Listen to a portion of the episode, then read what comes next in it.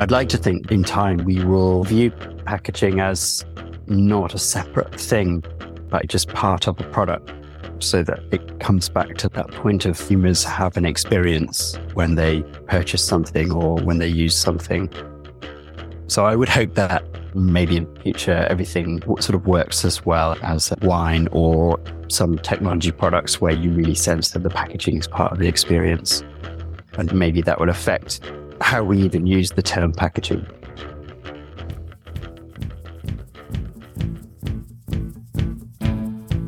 Packaging design should seduce, inform, and even save the planet. I'm Hernan Braberman, and this is Branderman, the podcast where I talk with experts to uncover what it actually takes to make a positive impact on consumers, the market, and society. Warning keep this podcast out of the reach of close minded marketers and designers.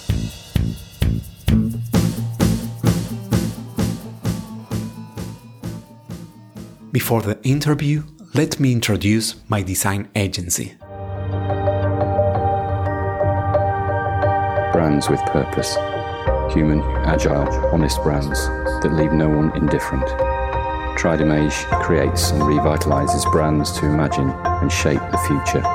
Tridimage, the branding and packaging design agency for bold brands. Today, I had the pleasure to speak with Jon Marshall, a British industrial designer, partner at Pentagram, whose work fuses product design with strategy, branding, packaging, and digital experiences. Jon joined Pentagram as a partner in 2018. Pentagram is a renowned multidisciplinary, independently owned design studio founded in 1972. Prior to joining Pentagram, he was director of industrial design consultancy MAP, which he co founded with Edward Barber and Jay Osgerby, where he created products and experiences for global brands like IBM, Virgin Atlantic, and Google. In this episode, we discuss the importance of sustainability and changing consumer expectations, and the future of packaging design as a part of the product experience. Jon also explains why packaging should be viewed as an integral part of the product rather than a separate entity. Today, with me, Jon Marshall.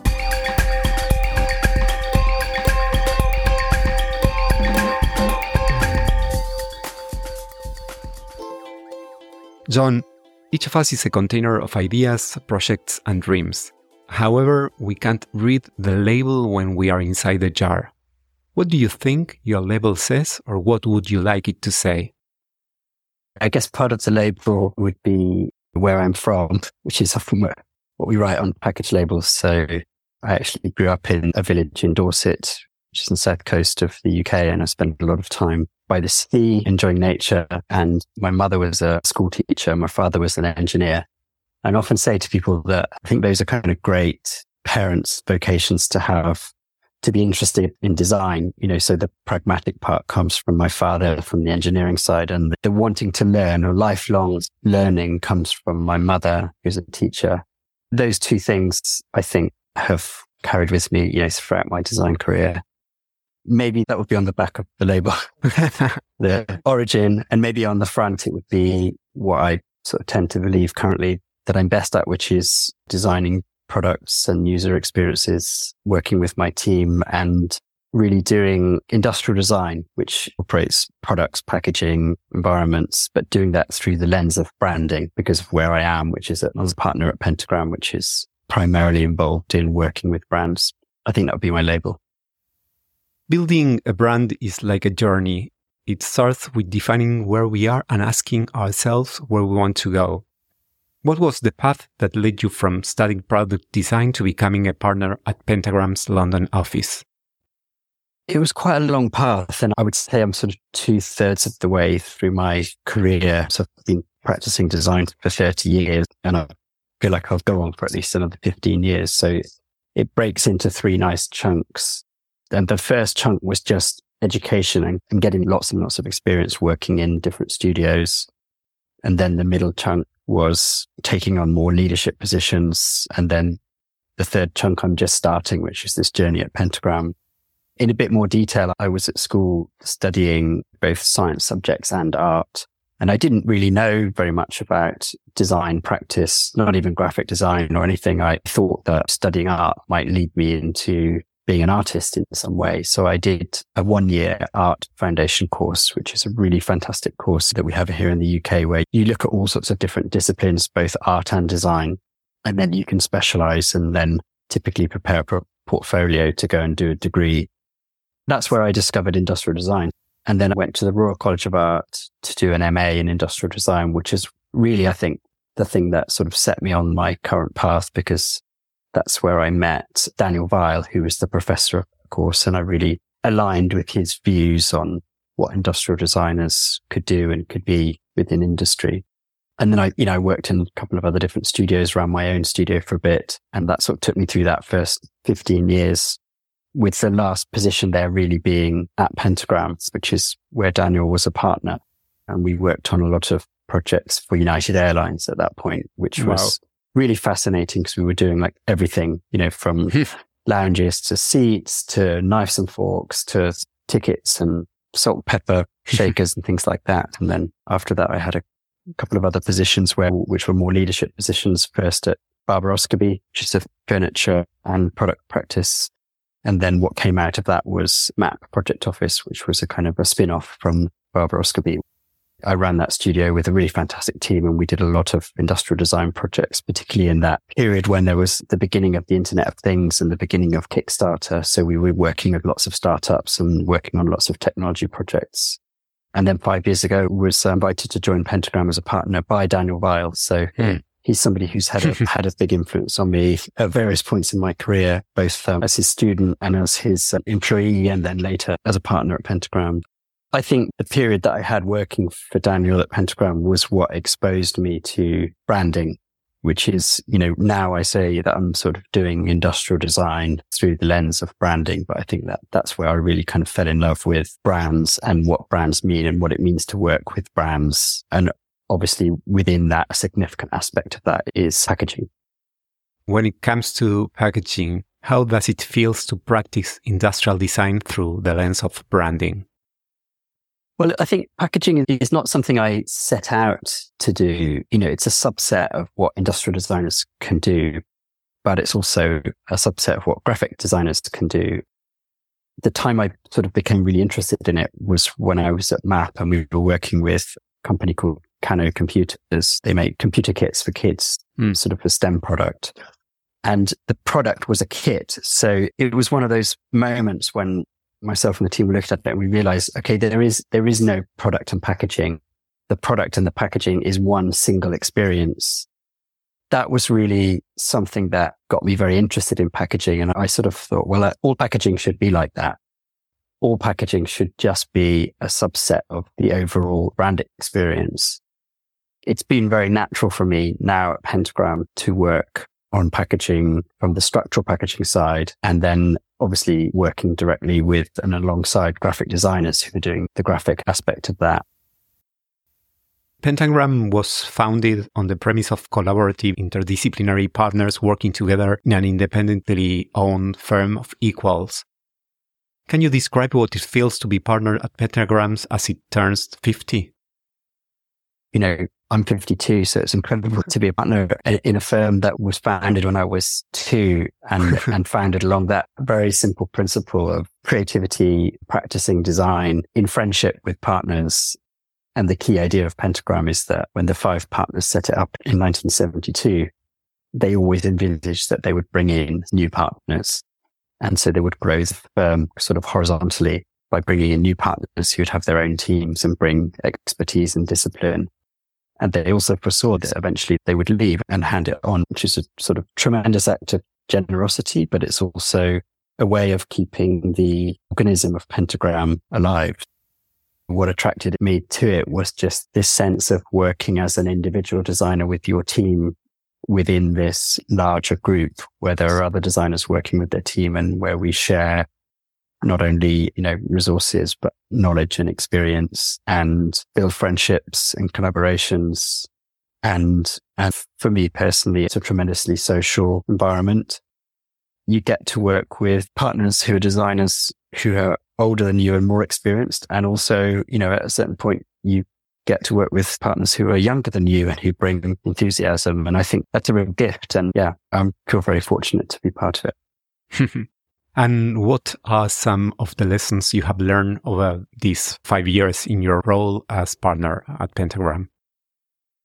Yeah, it seems to have flown by the last five, five years. so I think that from a design point of view, when you're part of a company that has just such an incredibly diverse portfolio going back many years of amazing projects and the current partnership was also, you know, incredibly talented people.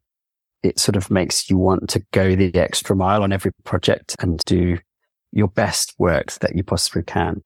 And then from a business side, the sort of sense of sharing a pentagram leads to a kind of an openness and transparency from a business point of view within our group as partners, which I've actually also found really helpful dealing with clients, you know, just being open and upfront and straightforward about the business aspect of what we do, I think is really important because design is a business. And it's important that we recognize that and we work to make the industry and to be as professional as possible. And that's good for the industry and good for all of us. Though Pentagram roots in the 1970s were multidisciplinary, I think graphics and brand have arguably been more dominant over the past decade. What is the special flavor that industrial design adds to the Pentagram's recipe? When Pentagram started, there were five partners, three graphic designers, one architect, and an industrial designer. So back then, the 3D and 2D aspects were quite balanced. And now we're 22 partners at the moment and probably 16 or 17 would consider themselves on the graphic design side.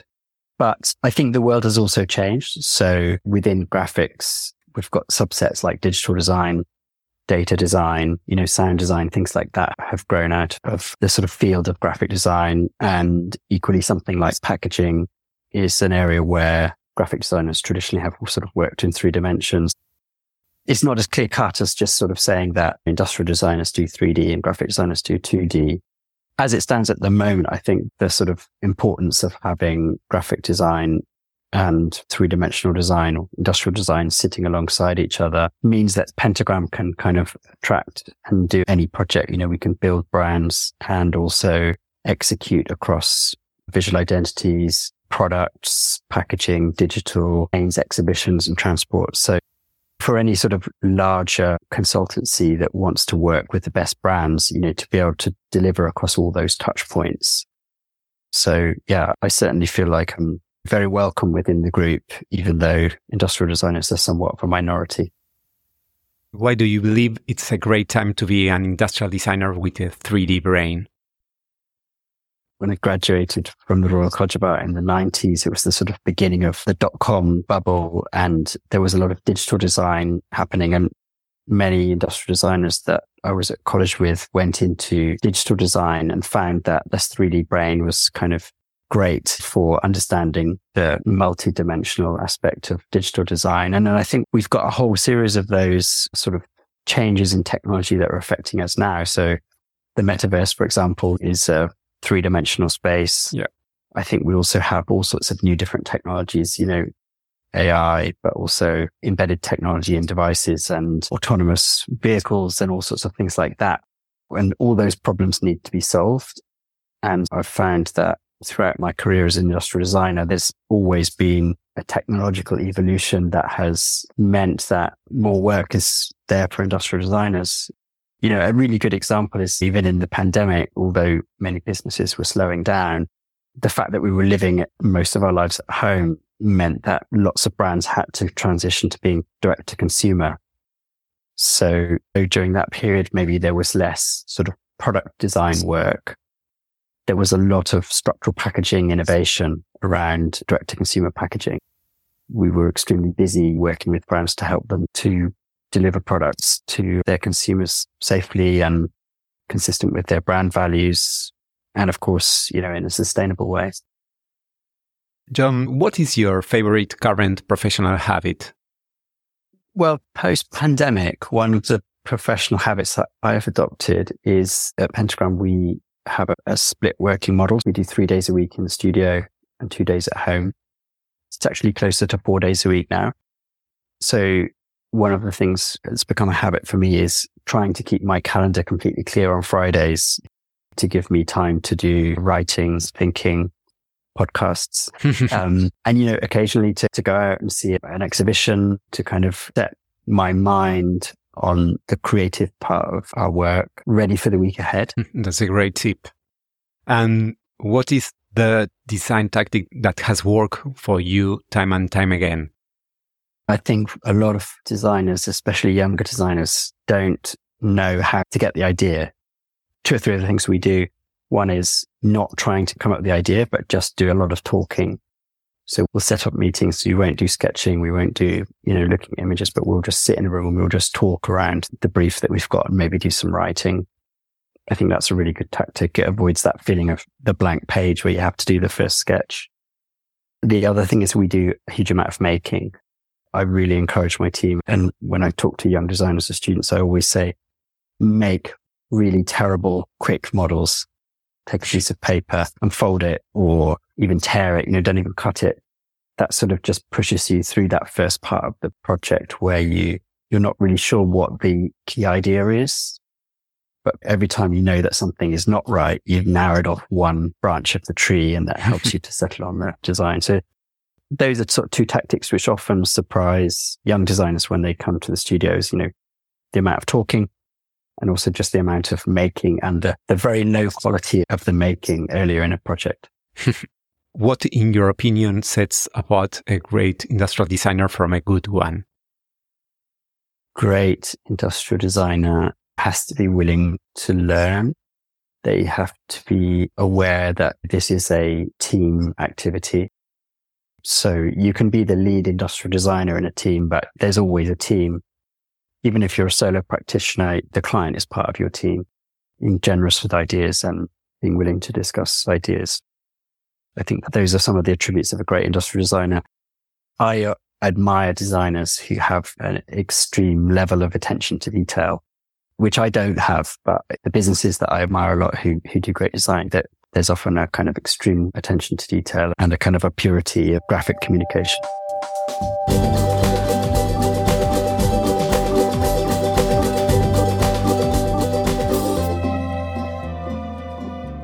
Jon's interest lies in working with emerging technologies, creating accessible user experiences and projects embracing sustainability.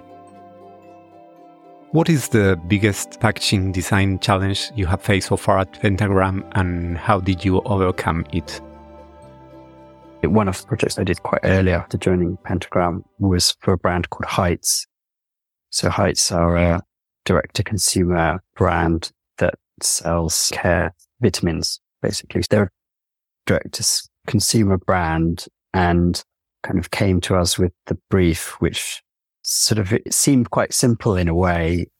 The way they described it was just, you know, we've got this month's supply of vitamins in this capsule and we need to deliver them to consumers through their letterboxes in a less than 25 millimeter thick package. That's much smaller than a letterbox, but it was what qualified for the lowest level of shipping cost in many countries. And so they wanted us to either find or design a package so we did a lot of early research into different materials and eventually settled on the idea of taking a plastic bottle and either sort of squashing it very, very low. So it's very low profile with a very large lid or sort of squashing it sideways. So it's very thin with a very small lid. Within that very thin bottle with the very small lid, we found a form that actually our client really liked. And then it was extremely challenging to find a manufacturer to make such an unusual bottle. And I think we're just incredibly lucky to have a client that really believed in what we were doing. They believed in investing in design and believed in finding the right answer, even if that took them longer than they'd originally anticipated. The end result was really fantastic. They've been a really big success and they credit quite a bit of it to the bottle being very unusual and therefore people making a connection with the product through the design of the packaging. What do you think is the role of a bespoke bottle design in brand building? I think it can sometimes be a distraction, actually, a mm. bespoke bottle, because we do have some clients who sort of want a bespoke bottle and on further analysis, they can sometimes be better served by finding an off the shelf bottle because there's so many different off the shelf bottles and then, you know, customizing it and doing sort of a really compelling graphic and branding effort on it. But for those clients for whom it is the right solution and they're prepared to go through time to develop it and go through the tooling and stuff, I think it has a couple of advantages. You know, one is they have their own bottle and it can often be as cost effective to manufacture your own bottle as to buy one off the shelf provided that you've covered the tooling cost. So it gives them security in terms of being able to put their product in the custom bottle. And then crucially from a design point of view, gives them the opportunity to stand out from their competitors and it makes it much more difficult to copy or imitate. If you do um, create something unique, and then sometimes, and Heights is an example of that, the shape of the bottle fulfills a need that's not met by anything off the shelf. So that uniqueness, you know, is a practical and design or brand advantage. The packaging of the future faces important challenges from a design point of view. Sustainability is at odds with user experience. How can we cover all these fronts? At the moment, we're in a, a cycle where consumers and businesses uh, and designers all care deeply about the environment, but there are no quick fixes. And, and as you mentioned, sometimes you have to balance the desire to do something sustainable with perhaps increased cost or inconvenience to the consumer. So I think as designers, we have to educate ourselves and we bear a great deal of responsibility for this next period where we are essentially trying to reduce the carbon footprint of many products through changing materials, reducing the size of things using new materials and improving recycling rates. It's actually an incredibly exciting time, even though the challenge is huge. What are some of the issues you wrestle with being an environmentally conscious designer?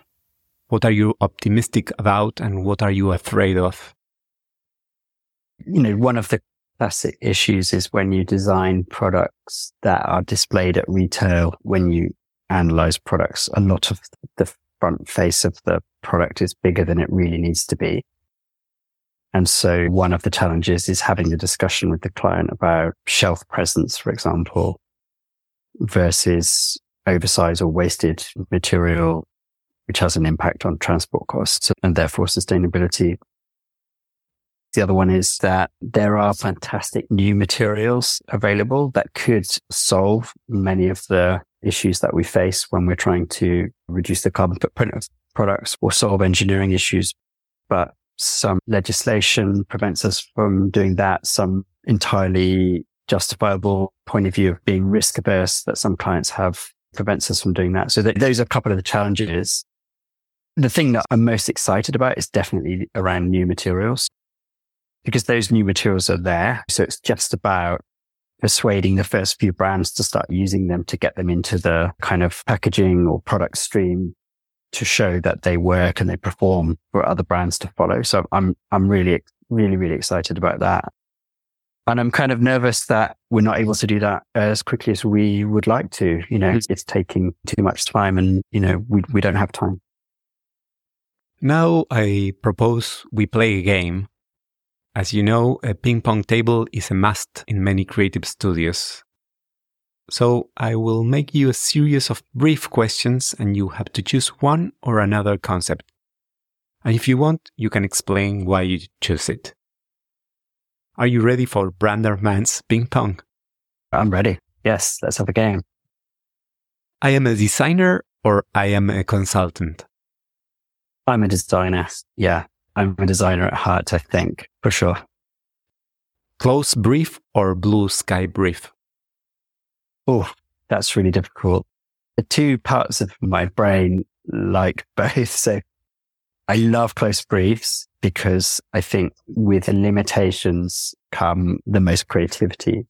So I'd probably lean more on that.